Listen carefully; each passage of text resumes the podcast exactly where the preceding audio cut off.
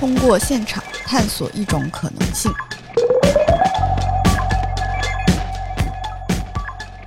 Hello，大家好，这里是零下 FM，我是安妮。大家好，真马。白酱，今天请来了一位做视效的朋友 Waiting 来跟大家聊一聊我们关于电影视效这一部分的制作，然后也想要跟，因为我们之前也一直没有聊过，虽然我们就是真的很想要聊技术，然后也也呃由于这个生马老师呃非常的 into 这个技术，所以我们今天呃想要来就是跟大家呃介绍一下我们这个失效其实整个的这个制作流程和让也也分析一些影片给大家呃看，就是只希望对一些创作者或者一些呃不了解这个行业的人嗯。有一些呃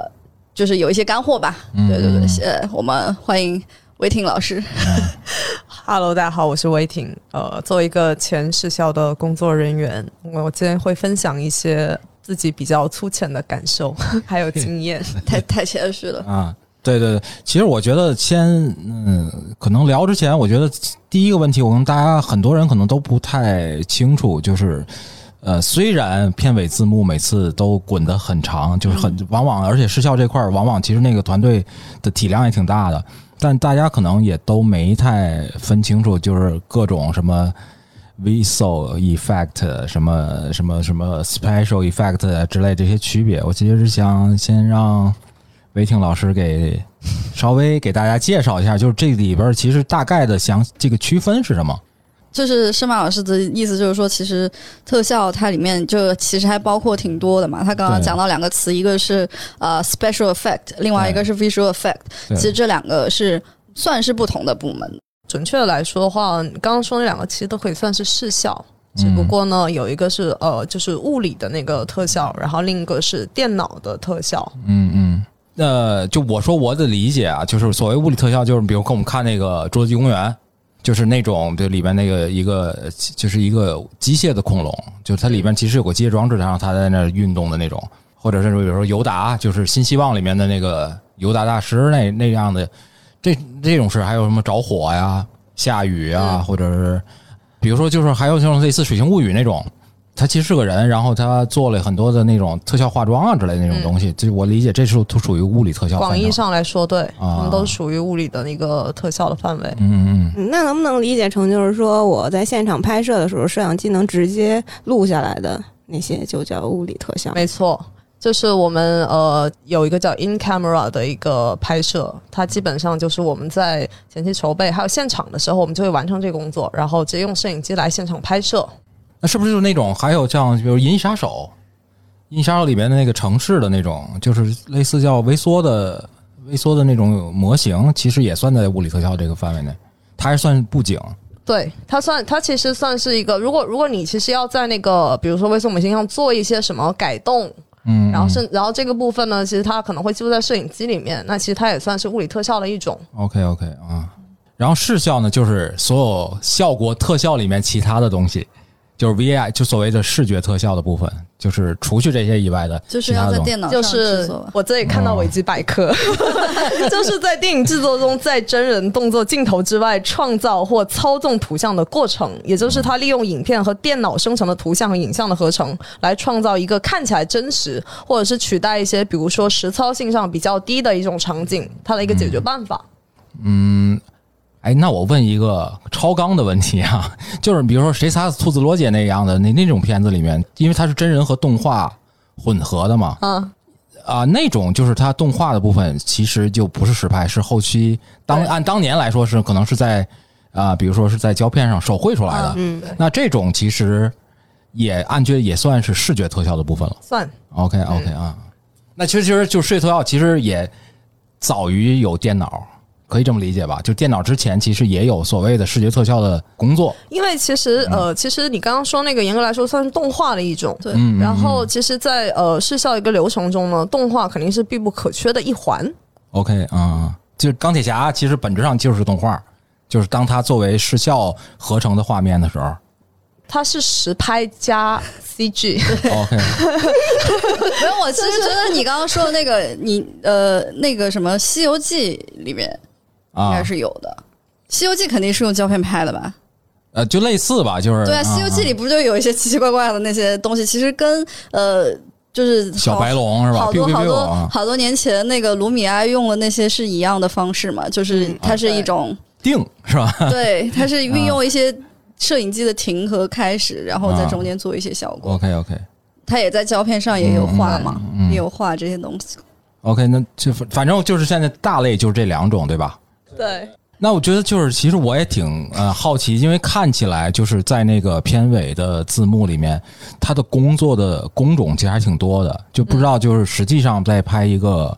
就是影视项目的过程中，就是视效团队是怎么工作的，或者说我就是以你的工作经历，就是比如说视觉特效部分，嗯，它的整个工作过程是大致上是个什么样儿？就我我觉得这个东西是要看项目体量的吧，嗯因为像我参与的项目的话，就是不太是视效特别重的戏的话呢，我们的人员其实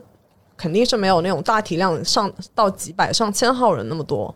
可能也会有七八个人左右。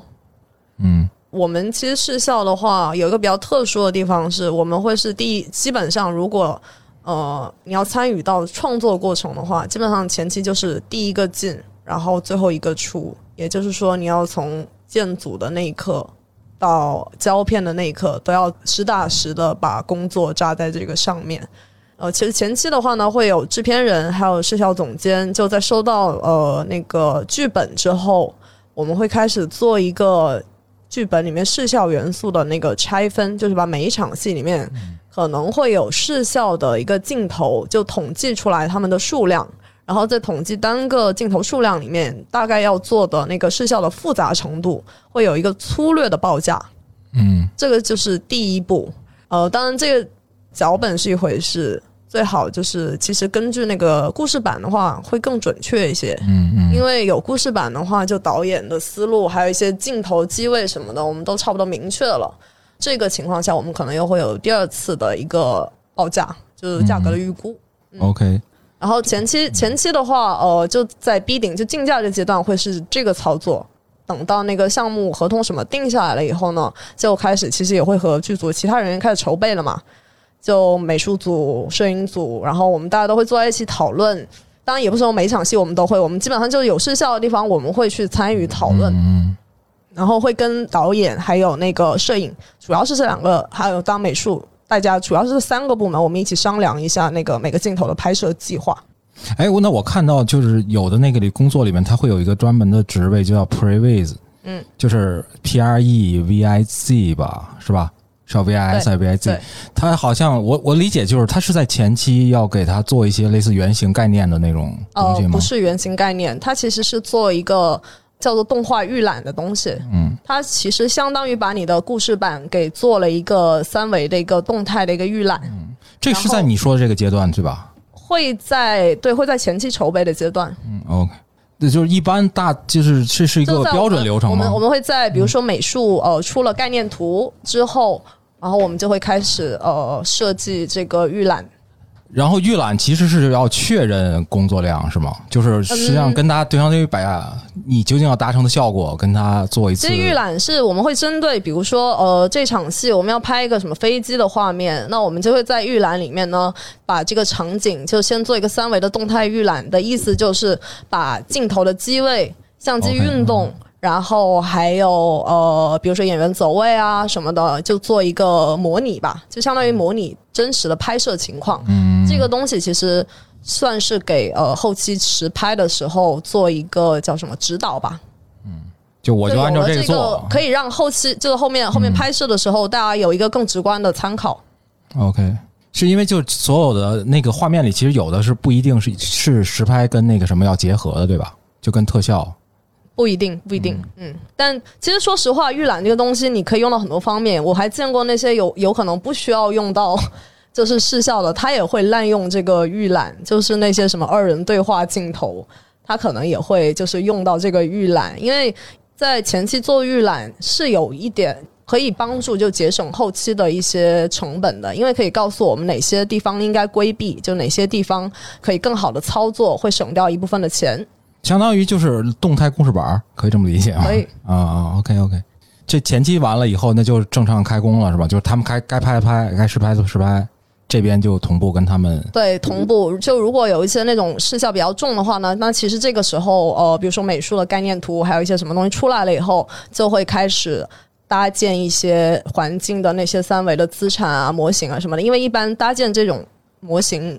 少说需要几个星期的时间，多的可能要几个月。所以这个时候，这部分工作其实就可以同步完成了。Witting 老师的意思就是说，他为什么要做这个预览和就是前期的这些 breakdown 的原因，就是他们试效的这个部门的跟剧组在筹备的同时，他也在看有哪些工作他是可以从前期就可以开始做的。然后，因为他们后面肯定呃后期的时候会有一个后期的时间规划嘛，那他还是需要根据那个后期的时间规划的 deadline 来走。那他前期就会看哪一些工作可能他耗时的时间是是比较长的，那他是可以从现在开始就可以开始工作，把这一部分东西给呃做掉了之后，那他等到他现场的这个素材过来了之后，他就可以快速合成的这种、这种东西。OK，那我理解，其实，在现场比较复杂就，就是拍摄开始以后比较复杂，其实是那种实拍跟视效都要结合的东西，是吧？就你要两边要协调的工作很多。对，因为像在现场的话，呃，我们其实会跟摄影组的人打交道最密切吧。因为其实我们所有要和不管后期要做什么样的效果，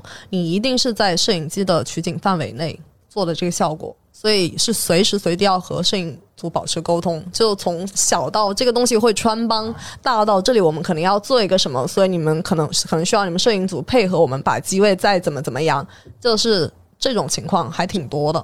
哦，我觉得他刚刚说的这个特别关键，就是因为很多人可能对视效的理解，就是大部分的人啊，就可能对视效的理解还停留在就是还就是刚刚我们俩在车上有讲嘛，就可能我还没想好，对我先留给你们，你们你们为什么要绿幕？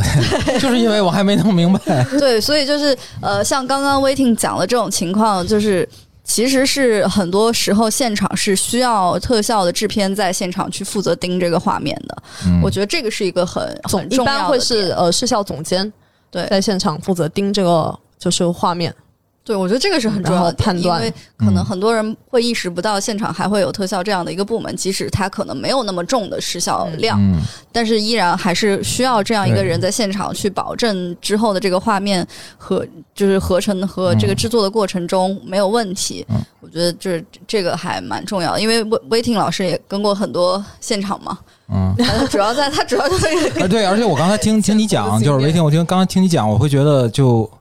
呃，其实可能反过来，你还要会给，比如拍摄或者灯光啊之类提一些要求的是的，啊。是的，所以其实，在现场的话，做视效人员还是需要懂得挺多，就是七八八都要懂一些吧。摄影的知识你还要懂一些，然后美术的你可能也要跟他们多聊聊。为为什么威霆老师讲到这里，感觉在 就很不好意思 然后，然后 DIT 你也要呃 DIT 要说到这个 DIT，就其实，在现场呢，虽然总监是拿来是来把控画面的，但是还有一个制片的角色呢，就他的工作就会非常的繁琐。如果是一个体量不大的剧组的话呢，制片还有可能要做几个事。一，在拍摄现场的时候呢，我们需要举一个带一个那个色球，就是一个光球，反光的一个三百六十度一个反光球，还有一个灰球。然后这两个东西呢，其实主要的作用就是把现场的那个环境的那个光线、光源、亮度什么的全部记录下来，然后把这个参数呢拿去给你们的后期人员做一个三维环境的匹配。这些东西很繁琐，但其实是非常非常重要的。可能漏了哪个东西呢，就会有一些麻烦。然后还有和摄影打交道那部分呢，呃，我们会记录拍摄的时候镜头的一个参数，嗯比如说它的焦距，然后它的那个镜头离它那个被摄物体的距离，嗯还有一个摄影机的高度，这一部分其实。都跟我说了，刚刚那个目的是一样的，就是为了方便后期人员做匹配。因为其实大部分的后期人员是不会到现场的，那他们拿到的现场的东西，无非就那几样，现场的一些素材的，就贴图的那个材质，我们也是需要去拍照的，就会拿一个那种单反相机，然后拍一下那个高清的那个素材的那个贴图，也是方便他们后期去做匹配。然后还有一个比较重要的事情是，我们基本上每天都会去 DIT 那边，大考卡，对，大考卡。凯艺老师会打人的。把当日的对，把当日就拍摄的所有视效相关的素材，我们都会拿来进行，就是就是进行拷贝。这其实其实这个这个也不是说每个组都会有吧，有一些组呢，他可能就是没有对这东西没有太重视的话，他会觉得所有东西都拿到后期修，那可能那些后期公司在完片就是拍摄结束以后才会有。那我当时拍的那个片子情况，就是因为我们时间也比较赶。所以我们就偏向于在拍摄的时候，拍摄一场戏结束的时候就同步进行，把那个素材先发给就是外包。OK，或者说可以理解，就是 DIT 它如果自己的职责相对比较简单的时候，那可能就需要你们。对，如果 DIT 的职责完整，其实它可以 如果是。凯毅老师的话，就帮你弄了。对，如果是嗯，就是一些比较平庸的 DIT 的话，他可能真的就只是把素材出给你就完事了。我也见过这样的 DIT，、所以还是得找专业的。对，因为对，因为凯毅老师上次讲，就是他说，就是认为正规，比如说成熟完善的 DIT 的流程里面，他甚至会帮你记一些，比如镜头的参数啊、灯光的数值那个参数啊之类的现场。然后这样的话，我觉得就可能就相当于帮你省去了很多刚才你说的那些工作嘛。对嗯，所以这就看他们两个部门怎么踢皮球了。对，这听起来都是背锅的团队。OK，那就是相当于是在这个过程中，你随拿到素材，你就随在后面就开始启动你那边的时效的工作了。对做一些粗浅的那个预合成工作。嗯，预合成的意思是说要快速的做出来拿过来确认是吗？还是说比较快速的拿出来，就是说我没完全炫干炫成那个最终成 最终画面的样子，没有合成成最终画面样子，只是给了一个效果。因为我看过那种，就是网上不是有很多那种 before after 嘛？嗯，就我看到，就它有的会是有一个中间状态的，介于绿幕和你这样啊，你这样说，所有的 final 之前基本上都是中间就，但它中间那个是个很糙的，那那其实你说那个在现有有钱的组在现场也可以完成。就没毛，就比如说啊熊，就是狗熊身上没毛。就我是那个意思，就是它可能只是一个类似多边形有点，太粗了吧？多边形，但是它能大概知道说这个东西的怎么运动，啊就大概机位怎么动啊。做一个 layout，、啊。就它会会做一个预合成。对对，就就是，但是因为那些纹理，我我理解渲染其实更花时间一些嘛，因为你要把什么光照之类的因素都加上去，你只是一个 就是我看过三在 D 熊现场的，啊啊，就是今天没来的那个另外一位嘉宾，他们出的一个组，那个组就是有一个动态捕捉的，然后又会涉及到 DIT 部门的这个呃叫什么来着 Q take，Q take，对对对，啊就是回放。我们上期不是讲到了吗？啊这 Q take，然后他在那个画面里的时候是直接把那个动态捕捉跟这个 Q take 放在一起，导演就可以看到，当捕捉的这个东西，它其实是一个呃玩偶嘛，嗯就是以这个玩偶动起来是什么样子。虽然就是它的毛发可能还不是那样，但是你已经完全可以看到它合成出来是一个什么样子。对，就这种是有钱的组也可以这么做，就我就说，假如我穷，我没上了上不了 Q 那 t 你 a 穷可能我可以我。就我就两三天以后我看到，其实这个好和快还有便宜，三者不可兼得。对，啊，对这个这个我们后面可以聊一下。我觉得从甲方角度，这就是要是同时达成的。嗯是你从您您要是徐克导演，就是现场啥效果？不是，我觉得任何一个甲方都希望多快好省，对吧？啊，这个这个技术好像最开始就徐克导演用了蛮多的，就他就是想要在现现场就看到后期渲染出来的这个效果。Q Take 我觉得应该是国外的，就好莱坞的大厂一直用的技术吧。对，就是我是说在国内嘛，哦哦好的啊啊怎么能这样比呢？啊，国内也只有大组，卑微卑微啊！对，然后然后就开始特效的工作，就然后你过但其实，程中，在现场的话，如果一个规模比较大的一个组的话，嗯，其实他导演组也会专门有人来对接视效，或者是甚至有一些视效导演嗯。会在视效的重场戏来做一个呃，就是导演上的执行的工作。就是他来直接跟视效团队一起工作，是这么他就负责视效，他就负责视效的导演，因为 OK 哦 OK OK，就我们另外一位朋友小武同学，现在在剧组里就干的是这个活儿，哦，就他专门对接视效部门。小武老师现在去了这么大的 他去了一个组呢，电视剧的组，哦。但是是一个科幻的类型，啊。所以就是他在那里面负责就视效很。重的是吧？对，嗯。就是他，所以他需要沟通的内容很多，那他就需要有一个专门的人去做导演和这个视效部门之间的沟通。嗯，嗯那那这里边其实还是嗯其实其实像视效导演，就是分量还有一些戏，如果是视效重的那个戏的话，其实它分量还是挺重的，因为你呃到现场你就会发现，你不可能去让一个制片去真的指挥摄影组。还有美术组，还有其他组来配合你，要完成一些视效需要的一些动作或者是什么东西的时候，你就其实视效导演这个 title 可能就会给你一些便利。啊，就官大一级嘛 是吧？就是到了另另一些对，生而且存技巧，而且在操作层面，他做的事情也确实像导演组该干的事情，嗯就是他执行层面上的权力已经挺大了。，OK，哎，这刚才咱们都说的都是正向流程，因为我我想象就这里边。呃，我虽然不了解视效，但是我看那就是比如电影史上很多掌故，就以前的那些特效做的时候，它其实要求那个精度也挺高的。比如那种早期什么那个蓝幕的、绿幕的抠像啊，就蓝幕的抠像，嗯，就是那些东西，它其实对画面的拼后期的拼接，因为它是冲印嘛，就是其实要求很高。在你这个环境下，其实我理解也会有很多就需要精确、非常精确 match 的东西。嗯，就如果过程中你们检查发现不对，是可以要求他们在现场，重拍吗？对对对，re reshoot，现场重拍？对，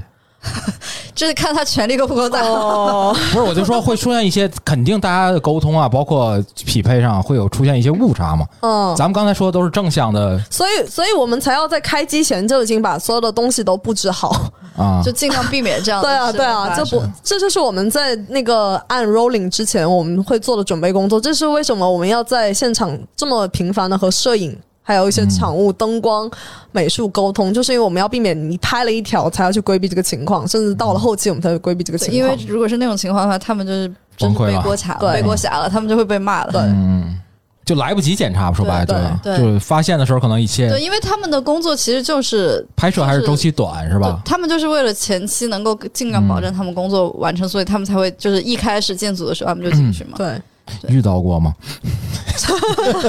遇到过吗？我的粗浅的经历来说，没有遇到过。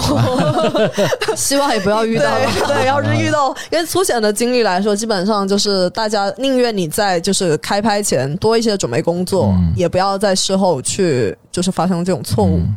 然后就是顺序的这个工作，这里边有会有优先级吗？因为我看到就是片尾的那个字幕里面，其实有一个工作，它其实好像是要跟 trailer 相关的，就是很多片子在成片之前，其实你要发很多预告片的，嗯，发很多物料。嗯。这物料里边可能就是有的片子会涉及到有特效的场景，嗯。但这个就有可能就是你我可能离上映还有六个月呢，嗯，就是你很多相当于后期你说这个组好大呀！啊，sorry，打扰了。对你这个组太大了，你这个组感觉就是制片量就很大。一开始他就会跟视效说我要先要不好意思，研究的都是你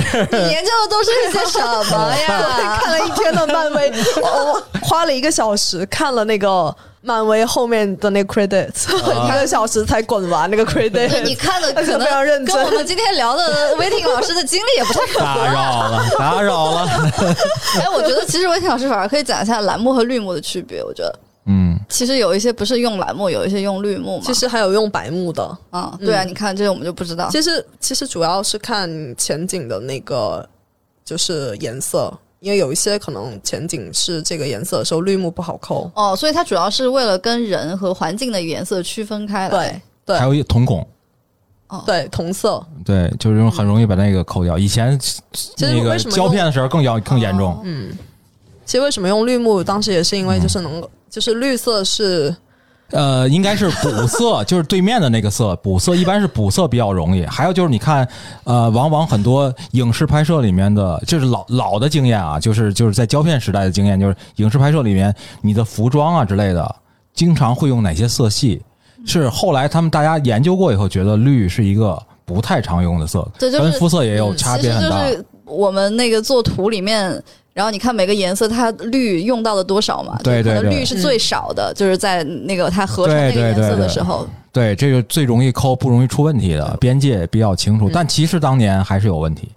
就就反正我只能用我浅显的这种这种表述来，就是大家自行体会啊。就所以是，所以当年我还这不是当年，就是前两天我还问过韦霆老师一个问题，就是我发现一个一个小冷知识，就是我说你知道黄木吗？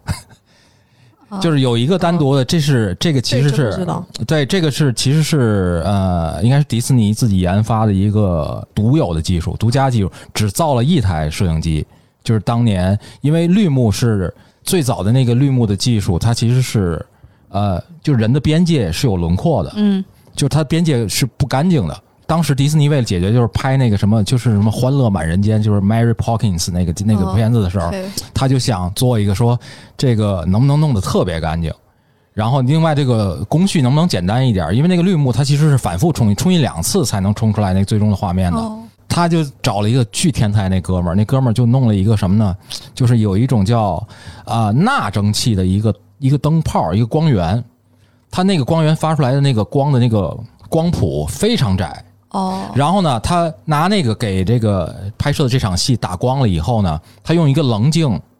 从特定的角度能够恰好把那个光谱的光源折射走，剩下的那个画面里面完全都是其他的东西。已经超纲了，已经进入物理学了。对 对，我觉得这个就是听有听有感兴趣的朋友可以自己去查一下，那个就叫叫黄木，就是只有当年迪士尼在那个时期他自己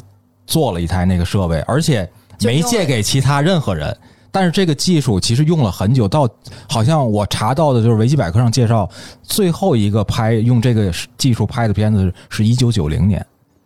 就是从四十年代开始哦使用这个东西，就是他一直但是他一直在他们自己的 studio，、呃因为他没有他自己专利，而且他就完全没分享这个东西。就是你要，我不给你用。为什么不量产呢？呃，第一，我相信这个机器的精度啊，就是各方面精密度会要求有一些要求的。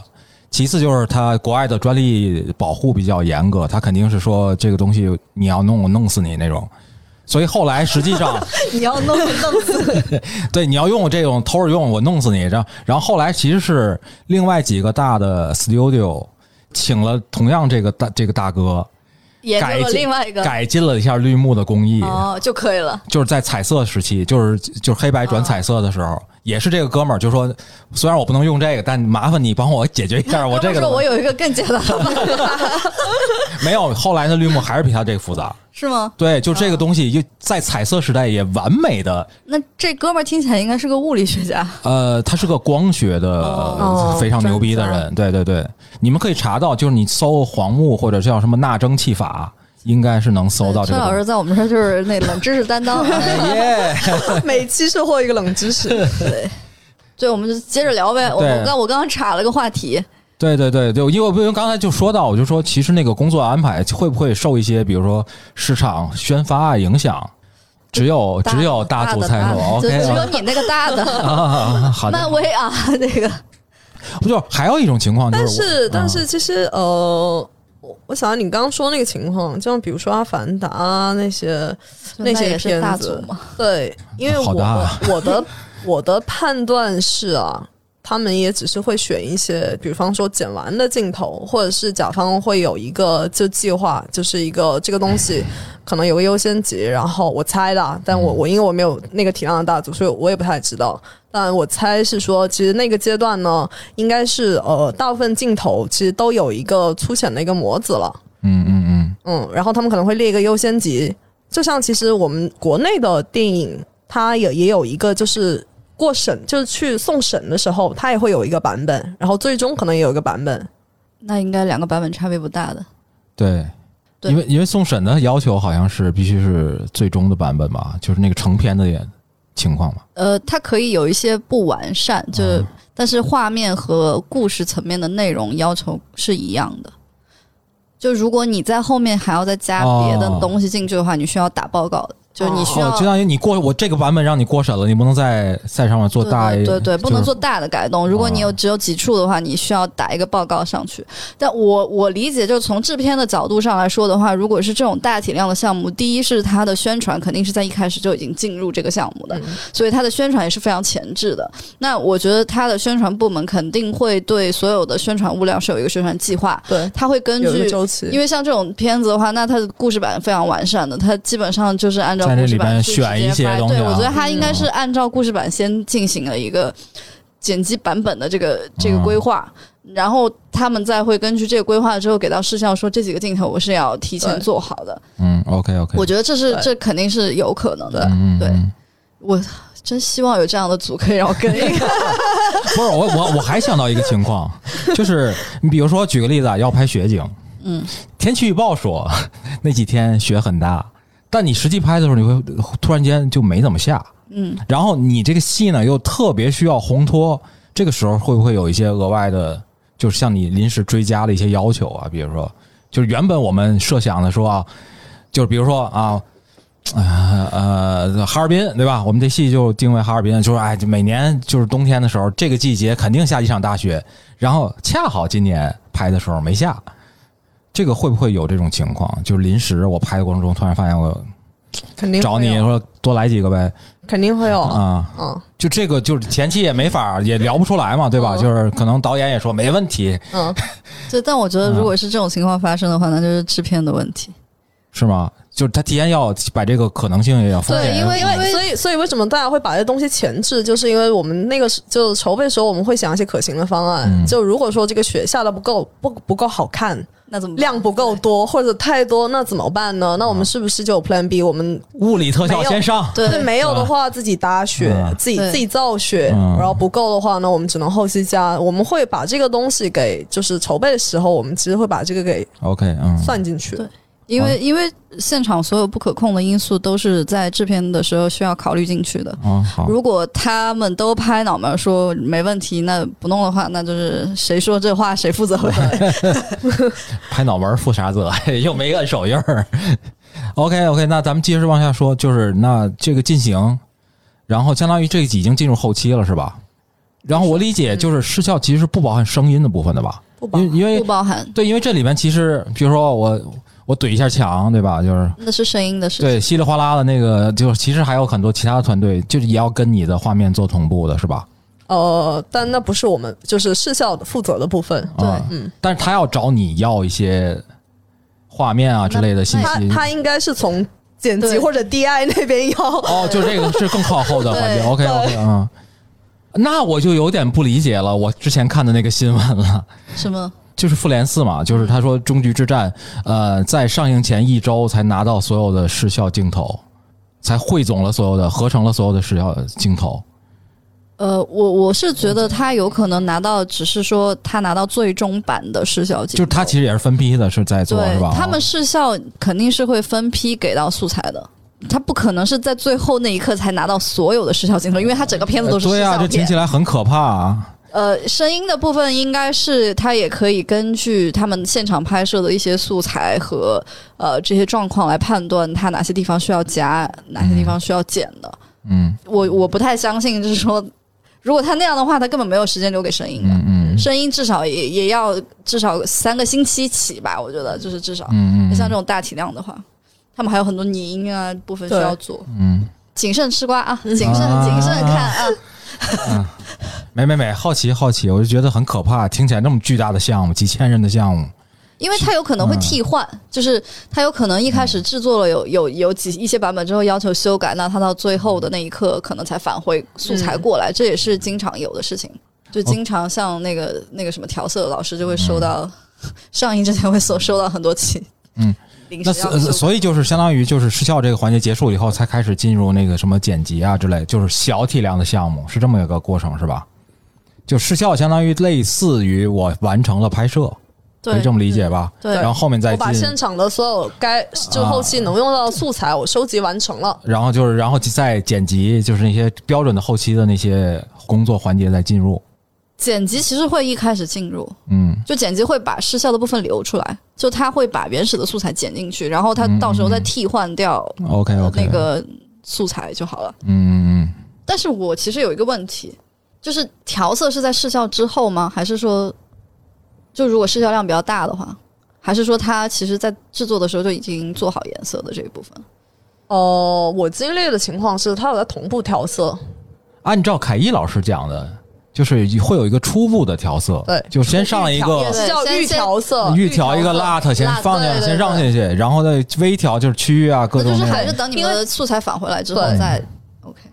OK，那就是这个过程基本上就就差不多了，是吧？就相当于就是失效相关的工作。拍摄拍摄期间的对部分，应该我说的也差不多了。其实可以介绍一下后期这个整个视效制作的这些涉及到的方面吧。嗯就是因为我之前听过一个讲座，里面就是有讲到，比如说像呃视效部门的话，它有非常多不同的工种，就也有一个工种，呃，比如说有一个专门的工种，可能他们叫是呃 lighting artist，、嗯就是就就是是都其实都把所有的这些工作人员称作艺术家，对对，他们都叫他都叫 artist，啊就听起来非常的高级。但，就是民工在那个大厂里面是有一组单独写着 staff，对，因为就可以介绍一下嘛，就是这部分。哦其实这部分我可以先从从头开始说，从头开始说，就是我们其实，在报价的阶段呢，呃，一般我们是怎么报价呢？我们在做拆分的时候，我们会统计好所有视效的镜头量，嗯这是第一步，就数量。然后第二步是会把那个呃单个镜头量里面，我们会就是根据它需要的效果，就总结一下它的复杂程度。然后根据这个复杂程度呢，我们会判断完成这个镜头需要多少人力。以及多少时间来完成？其实我们基本上就是根据这两个元素来进行报价。好像反正我看了一下，国内国外基本上都是这两个原则。所以为什么其实大家都会觉得市效很贵，很贵？就是我以前也不太明白，然后包括有时候呃，甲方好像看到那个市效的报价，会觉得怎么这么贵？他其实不太能理解。但是我粗浅的，就是我自己倒推算了一下，我发现，就假如你从一个项目的第一秒到最后一秒。都铺在这上面的话，实打实的，少说十几个月，多可能有几年。嗯，那这个时间，其实你平摊下来，每一个月的人力成本，真的就是这么多钱，真的就是这么多钱，它利润空间已经非常低了。但甲方会觉得，哎，怎么这么贵？他就真的不能理解。但是，但是在电脑上随便弄一弄？对啊，对啊，就觉得哎，好像一个人也可以做啊，但其实不是这样的。就是其实建模它就需要一批人，然后呃，然后绑定，就绑定其实是为了让能够能够让他的那个人物那个骨骼就是可以开始动起来。其实它是绑定就是动画的基础。啊，绑定要一批人，然后动画又是一批人，然后这个过程中呢，其实还要做一个那个绘景，还有材质贴图、灯光，然后再合成，就是这么的一个流程。然后这中间的流程，其实每一个环节都需要很多人 去不停的，就是从普通的 artist 到总监。就其实它是它是，我觉得滞销的东西，它其实有点像一个劳动密集型的行业吧，就 有一点螺丝钉的味道。这样每个环节其实实打实富士康是吧？啊，实打实你需要用到这么多人力的。嗯，哎，那那其实听起来，呃，我突然有个问题啊，就是其实还是个前期问题，就是你当你去跟一个项目去沟通的时候，其实就是呃，我理解就是项目做做需求嘛，嗯，对吧？就是你想做成什么样，是不是现在大家都在追求说，就是尽可能拟真？我不管这个这个这个效果是什么，就是它尽可能的是像感觉像真的，往这个方向去努力，就尽可能做的真。即使它是一个，比如说是一个怪物，现实中没有的，但它所有的表现都让我觉得是一个真实中存在的东西。这是大家不言自明的一个要求吗？因为我在想啊，就是我在想，就是很多东西贵，是因为你要在很多细节上打磨，真正是细节花，就是花钱花钱这个成本。但是我觉得，就是你说的那种做的不真的，它也不一定真的便宜。就是我的意思，就是五毛特效是不是一个选项？就是我这要看你达到什么效果。啊，对，就是我就说，就是我僵一点儿，比如说我这四肢动的不太协调一点儿，就它某种情况有可能它经过一些前期的设计你刚刚说的那些它可能是一种审美选择而已。啊，对，对，我就说，就是大家如果不聊的时候，是不是就尽可能做的真？没有人不聊这个，不，没人不聊是吗？就是我，怎么可能不聊啊？那我说我给你，我我做我做个狗熊，就他一定是必须得跟现实中狗熊尽尽可能的像，不会再说它可以做成小熊是一哎对，是个手绘的，是个 是个是个毛毛绒玩具装就的。那你前期为什么不沟通好呢？前期沟通的时候就是做这些工作。对啊，你没有没有导演一上来说我要有狗熊，然后然后然后他就自己闷头去做，做完了回来跟导演说你看导演行不行？那肯定不行啊。哎，我举个例子吧，我举个例子啊，就克拉克斯那个片子，就啊那个安妮特，嗯，他那里边就是有一个就是呃，应该算是物理特效的东西吧，就是他那个他们俩生了孩子，生了一个小孩儿，那个小孩儿呢，其实看之前我是预期，呃，因为他刚抱下来的时候，就是还没看见脸的时候，那个他那个就能看见他那个心脏里边闪，就你明显知道那个东西是拿特效做的，但直到他抱到一个有光的地方，我才发现那个是个木头的玩偶。就我在想，就是他明明可以对吧，做成一个更像小孩儿的。我觉得他那个就是他的审美选择。对对对，我的意思就是这种东西，不知道你在困惑什么？我是在举例子，我是说，我不是说做次了，我是说，没你如果把它想象成一个小孩儿，就他是个僵硬感觉的东西嘛。就是我的意思就是，如果不沟通，这个其实是有沟通空间的嘛。对对他对啊沟通哪儿有嘞完选择的用的是这个，对啊，对啊，对啊，我不知道你纠结的点在哪里。嗯，就是我我我其实是想确认一下，就是在前期是要把这些东西都说的很清楚那。当然了，那肯定的。呃，即使算上这些东西，就是比如我就要五毛特效，它仍然是很贵的，是这意思吧？就有可能。对啊，有可能很贵。对，有这有可能，也有可能很便宜，是吧是。对，？OK OK OK。这这么难理解吗？不是因为我在想，就是他有没有，就是因为特效，他一直在讲，又花时间，又沟通又费劲，对吧？还那个什么，还贵。呃，首先，然后刚刚我跟你说，像卡拉克斯那个情况，就比如说他其实我我仔细看了一下他后期的那个字幕，就后面的字幕，他其实找了一个德国非常大的那种呃视效公司。但那小孩儿应该是个，就是那种那种吧，是吧？不，啊你刚刚不是说这个东西要前期沟通哦了，对对对就是它可以五毛，也可以很贵。就是他的意思，就是说他他是一个大厂，你要做真的，他肯定能给你做出来。但是他为什么没有做真的？就是导演说他不要。对 OK，就这么简单对，就是反正就是能省钱，就自己能定，对吧？对啊，对啊所以才需要把这东西往前 往前不是放。不是你是甲方，你为什么不能定啊？对啊，就是所以我把这东西往前放不是，因为它有个低消的问题，你知道吧？没有这个问题啊。就是因为这个东西它起手就很贵，就是你比如说我这二十万二十万起底，就是这东西就没下。我的意思就是说，我我想我还想我想做的 low 一点，低保真的糙的那也可以啊。啊，就是城乡这就是城乡结合部的，对，那吧？那可以啊。那按我我理解你的意思，那按你的意思是说，那当然我也可以做 low 的，真的就是五毛的，那确实会便宜，因为相应的单位时间它耗的人力少。对对对对嗯，是可以的，为什么不可以啊？以的。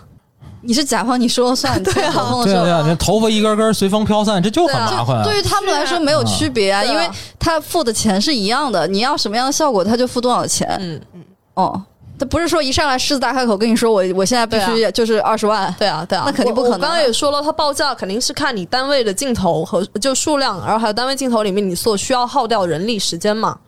对。好了好了，打扰了打扰了。对，，就是 继续继续。我就那天也有跟威婷聊到，威婷那天就是前几天也有说到嘛，嗯。就是它会有分级的镜头，就 A B C D E，、嗯就它的难度系数是不一样的。就可能比如说你你一开始你就想往真了弄，然后它就全是 A 级评定，然后就嗯。这是好贵好贵好贵的，啊。然后你看了报价之后，你说哦。我不要了，啊就我要这个 E 级的，嗯那你也可以改啊，就对，可你也可以改，沟通嘛。你可以要么你减少视效镜头数量，或者是你在那个每个镜头里面你减少一些工作量呗，这些都是大前期可以商量的，但千万不要等到说后期修。就是相当于视效公司也会给一些建议，你比如说就肯定会对吧？就是总监肯定会一开始对吧？咱们喝酒的时候说的都倍儿好，你把视效说的好像流氓，类比类比一下，我的意思就是说，你看的那些都太大了呀。不不不不，我我是想说，就是因为类比我们原来的就是做 IT 的时候也有 IT 是这样的吗？不不不不不，我是想说开口，前期沟通需求的时候，肯定大家都展望的特美好，你知道吗？就甲方跟乙方都这么说，你说那个甲方说，哎呀，我就想做一个完美的东西，乙方说没问题，你就交给我了，全给你搞定。但是呢，你实际上最后发现，你详细沟通就是说。这个 这个事儿，你要想哎，按照哥们儿全给你搞定的话，一千万，对吧？然后甲方说不好意思，今年只有五十万的预算，对吧？那我的意思就是说，这个其实就是要再聊嘛，对吧？对啊，就但是这个时候可能是要乙方给个建议，说你看。你要不分个批分期，要不就是你你稍微这个地方稍微功能减一点儿，对对，我觉得就是这个需要专业人士给意见了。对啊就因为我不知道怎么，把它往前置。都这样啊，啊就是所有的我就是想让安微信老师分享点细节嘛，对吧？不，我觉得你说这个就特别，就所有事情特别流氓。所有事情难道不应该都是这样你？要那么说的话，那我还觉得海外购片儿很像是在那哪儿那个潘家园买买买石头呢上次。不就这样觉得了吗？对呀，我的意思就是说，它其实还是有一些行业细节的嘛那。当然，嗯，那不是已经讲过了吗所？以我很浅浅的，我也是浅浅的了解了一下，就是其实你看，比如说最贵的嘛，就最也是最难做的，像水啊，一些呃。水还有那种就是很细的毛发啊，那些东西，还有一些群集的特效，都是算是级别比较高的。然后你一个你一个镜头里面，比如说三维就是 CG 的那个量占了百占比百分之多少，这种也是有权重的。嗯，就他还可以自己调，比如我确实预算不够，我就可能就做一些有效。对对，有我们前意识做一些规避啊摄影一起做一些 in camera 的那种想法。嗯嗯，就那我们是不是这里可以就是妥，不是说妥协，就换一种方式取一下巧或者干嘛，就实现它这个效艺术效果。对呀，我就是想我还，是不太懂他的点到底在哪。我是想，因为我是觉得，如果即使是是摄影部门也会这样跟导演沟通的，比如说他们想要达到那个效果，想要用那个机器，然后然后我制片人出来说不好意思，我们没钱，然后你们俩再商量商量，你跟导演 怎么办？不是因为你知道，有的时候是这样，就是这个两个合作方，甲方乙方没那么对等，你知道，有很多时候，尤其是甲方强的时候，就是乙方我就想要这个单子，然后呢，钱给的低一点，他咬牙就认了，你知道吗？但其实你真做不到，最后的结果就是双方都不满意。就是这边说那个他们那活儿不行，另外这边说就是说他们那给的钱太少了。我觉得这种状况也是有的。对呀、我会觉得就是其实前期沟通需求吧，大家把目标脑里想的东西基本上一致了，就啊，就你这点钱大致干成这样，哥们儿已经给你尽力了。然后那边也想说 OK，对吧？就是我我这点钱就是哎，应该能做到这个效果，也差不多靠谱。就这我觉得这是双方充分沟通以后，大家才能彼此确认的东西。所以前期前期，啊所以 因为所有的剧组在筹备的时候，甚至会花一个一就是很长时间，就大家已经就到就地筹备，就是其实有这么一个过程啊，就是有然后才会那么一个，对对对，OK 肯定有啊。我觉得你刚刚说的那种情况肯定有，就是嗯咱们不也有那个实在没单了，就是想要拿下一单这种情况吗？对呀、对呀、我觉得永远存在啊，就是尤其是我想拿它当成个成功案例，对吧？出去以后是拿它吹牛逼，肯定那我肯定是咬牙。因为他们他刚刚前面也说了，他们报价其实是有一个竞标的这个过程的。嗯，就正规的好莱坞公司会有，但国内的话，现状就是我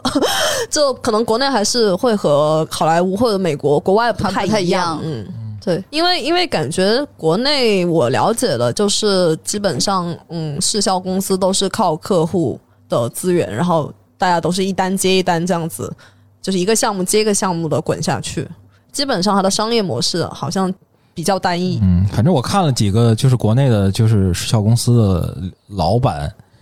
就是做的那种分享，公开分享，反正就大家其实以前电影的视效公司其实体量都不大，国内的是吧？就是后来是因为电视剧这个体量上去了，慢慢的就人变多了，就是对，其实也其实嗯也是因为这里的人力成本会稍微低一点吧。就其实有很多海外的电影和电视剧，也有很多在国内进行外包的。对，就你你可能知道的几个比较大的厂，他们一开始起来就是因为有很多好莱坞的项目过来找他们做。OK，国内不是技术不行，所以像威霆刚刚是讲的。品味不行吗？就是其实视效总监很厉害，就对视效总监是一个非常关键的角色，嗯就他是需要负责把控这个审美的。嗯嗯嗯，就你看，为什么同样一个公司，他可能做出来的东西完全不一样，嗯就是因为甲方的要求不一样。啊然后总监的审美、沟通能力也不一样，嗯也很重要。这两个方面其实挺重要的。，OK OK，对对，我觉得这个威霆老师可以介绍一下他们嗯他之前那个公司的一种模式吧，就因为可能我们呃，就我和申申马老师就只看大的啊、那些什么片子、大厂什么之类的，就可能是一个公司他来负责全流程，对吧？他从头到尾，然后他所有的这个后期的加工也是在他这个公司，但可能像 Waiting，呃，他之前那个公司，他们没有这个自己的后期制作团队，就这种。其实现在还蛮普遍的，在国内这种呃嗯中小成本电影，或者是嗯呃市销量稍微小一点的这种电影里面，嗯其实也有。因为我之前也接触到，就是他自己做工作室，然后他们自己做市效总监，但是他们其实是没有团队的。啊就这种其实现在也有啊，我觉得可以跟大家介绍一下，嗯就是这种工作模式其实是怎么回事。主要小团队的话呢，他就是负责一个全流程的管理嘛，会比较是在呃甲方那帮那那一块，就是帮甲方去把控，然后给一些建议，也是、而且。有一个很重要的地方是，他能够作为主创的一个环节，就参与到创作的这个过程。我觉得这是嗯，就是这种比较小的团队做管理的时候，我觉得它比较重要的一个优势吧，就能够真的是真真正正的帮甲方去把控这个质量，还有审美的一个输出。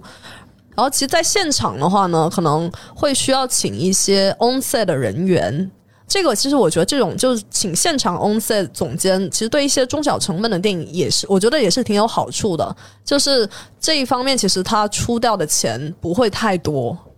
然后而且他又可以直接就在现场帮后期就规避掉很多东西。所以就就我觉得小就是中小成本的或艺术艺术片，它其实完全不需要说真的是去把一个项目整包为一个很大的公司，一整个公司怎么样，他就可以就是说，比如说呃，请一个现场的视效总监来把控现场的东西，然后再跟一个呃中小规模的后期的做视效公司来对接。嗯但前期的话呢，我觉得也还是可能需要呃，至少说你制片人或者是有也有一个呃懂事效的人去把控这个东西来规划它。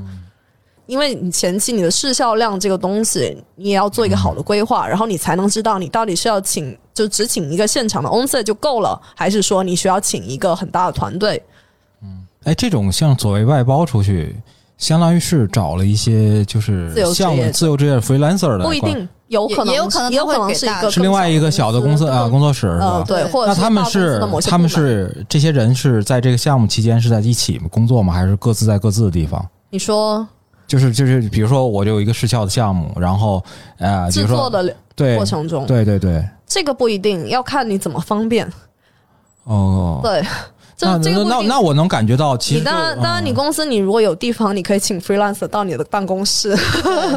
因因为我就是这种相当于异地协同嘛，就是对他其实其实对项目管理的要求，就是项目管理水平要要求还对，更高啊。所以其实他们就是项目管理的，就是他们的强项。对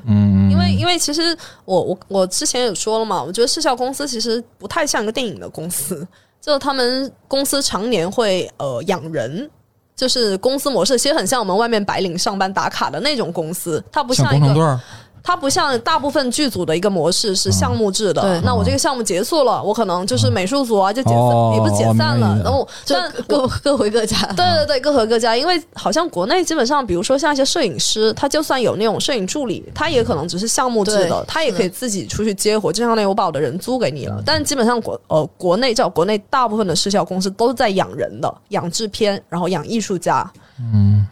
就是他需要个工厂，相当于是个工厂感觉的对，地方，像一个工厂劳动密集型的对劳动密就是劳动密集型，对，不是一个装修队儿是吧？是吧？就是拍摄的组更像是个装修队儿是吧？对，OK，那那就像他们的话，就是一个装修队去了嘛，然后去了回来之后，可能我要水泥，我要什么，我就再去找你们买就好了。啊，OK，那那就明白了，嗯，对。呃，你觉得今天呃不是不是不是，我觉得还有一个问解答了你的，我觉得还有一个问题，就是因为我其实也在网上看了一些，就是发现其实即使好莱坞，就是很多视效大厂的人都在抱怨，就是其实现在大家怨气很大，而且包括那天我还看了一个挺搞笑的事儿，就是我看到一个就是沙赞，你们知道吗？那个片子，我知道雷霆沙赞，嗯对，雷霆沙赞，其实他拍了个二，你知道吧？然后呢，就我看有一个新闻，就专门聊，他说就是嗯。呃，那个时效公司在吐槽，好像是，就是因为在做雷霆沙赞的时候呢，好像同期《阿凡达二》也来活了，然后呢，就导致一个本来要在夏季上映的片子，最后推迟到了圣诞节才上。就是他就说，就是因为有很多就是其实给时效留的时间，他们就讲就是留的非常少。另外就是过程中，其实还有很多要说白了就是擦屁股啊之类的这种，就是要给项目的其他的环节擦屁股的问题，所以就是失效的团队就感觉现在压力很大，都是在说赶紧并购一下这个行业能不能能不能有一点点变革？我看很多人都在聊这个事儿。甚至就是他们说有很多这个就一个那天就是那天说是二零二一年是二一年嘛，就是那个猫的那个片子，就曾经出现过，就是因为宫崎骏，然后就是里边的那个视效有很多瑕疵，就最后评审，然后放出来以后就被大家看到了，然后就什么衣领子还在，就他本来应该包一身的那个猫毛嘛，衣领子什么耳环还在，然后就是被迫他就是相当于环球就召回重新弄。就这种相当于就是事故嘛，就是我不知道，就是他们就讲，就是说，因为现在视效就是压力，工作压力很大，对，因为它的上映日期是定的，对，就是我就是他所有的工作其实只能从那个定指定的上映日期开始倒推，然后那时候其实还没估出工作量来了，是是很多时候有有可能啊，对，因为他完成的就是准确的工作量还是得拍完了之后才能够预见。对，但是其实视效很多时候它的价价就是报价就是一锤子买卖，所以其实利润空间真的很薄。哎，为什么不能追加呢？比如说这个，你没有预算了呀？就你不不下雪，你要我加两头加俩镜头，这一就这就是那没办法，就是有些有些时候定死的。这个行业这个行业呢，有些时候就是这样的，就告诉你说，哎，我们这都谈好啦，那我不行。如果你不做的话，我可以把这个东西包给价格更低的地区的人力来做。对，啊而且就是他有些时候可能也会考虑到后期其他项目的合作，有可能如果这个你解决不掉的话，他可能就不会再找你了，他就失去了这个客户。嗯，这其实对客户依赖性还挺强的，他的商业模式，所以就挺难的。而且而且我之前也听一个在呃。某一个非常非常大的视效公司做大佬的，他们他们公司好像承包了某一个大平台，每年百分之多少多少比例的电视剧。然后他跟我说的情况就是，他们的公司的活都干不完。他说这个行业基本上呃都被刮那几家公司刮，就国内啊瓜分的七七八八了，旱的旱死，涝的涝死，就是这么一个情况。我听说网飞也收了一家时效公司嘛。就我觉得平台都会有想要啊，对，就是因为他如果自己去花费这个，他太大了，就劳动力其实就付很多钱。但是我听看网上的评论就是，呵呵，也不会更便宜啊。那当然了，只是说让他有活儿，就一天到头干不完的活儿。他只是说他的制片成本会下降嘛，因为就相当于算在他自己公司的这个营收里面了。另外，就是在你的沟通过程中，你会觉得就是是不是就是其他的，比如说像制片啊、啊导演啊这样的很关键的创作的呃角色，对于视效理解的深入一些，对你们的项目顺利推进会更好一些。对，真的会好很多很多很多。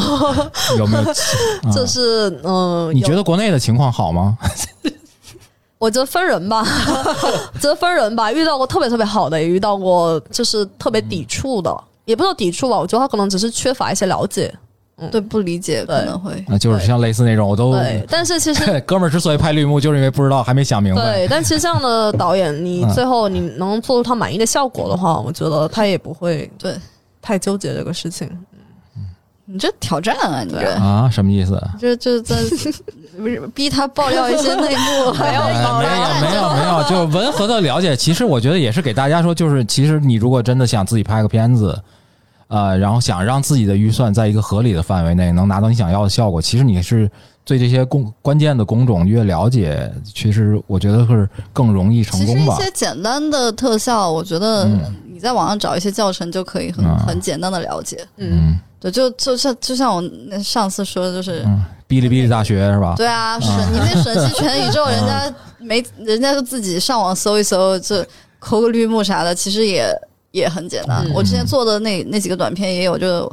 逼导演自己去学学这个抠绿幕，就 就也能抠，对吧？就只是说你可能精细的程度不太一样，就但但你你要简简单，就你的表达到到位了，让你未来有了更多的资源，是的，再找更专业的，是的，是的，是的。啊，OK OK，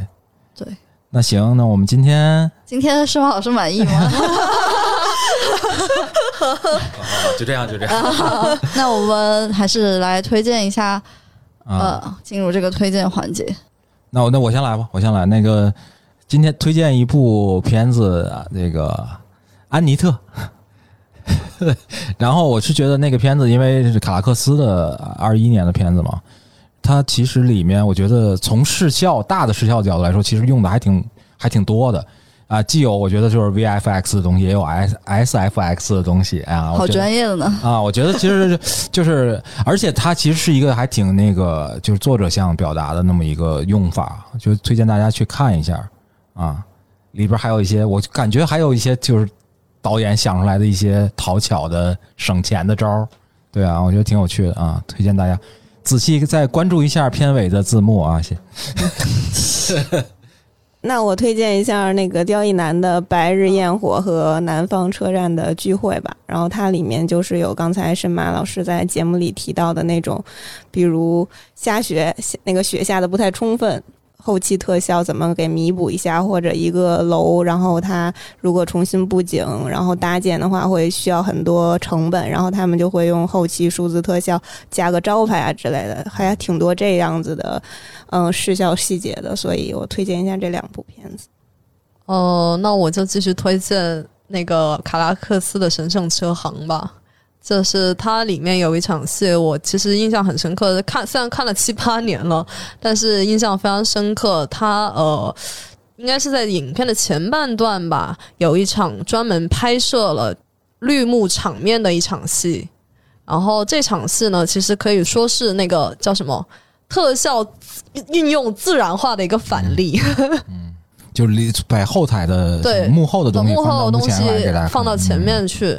对他最后其实还是有一个最后渲染出来的那个实际的。对，但是但是他的那个实际成本其实就和我们刚刚说的那个所谓的目的其实有、嗯就背道而驰嘛对对。对它其实是想表现他这个成就是出来的那个东西。嗯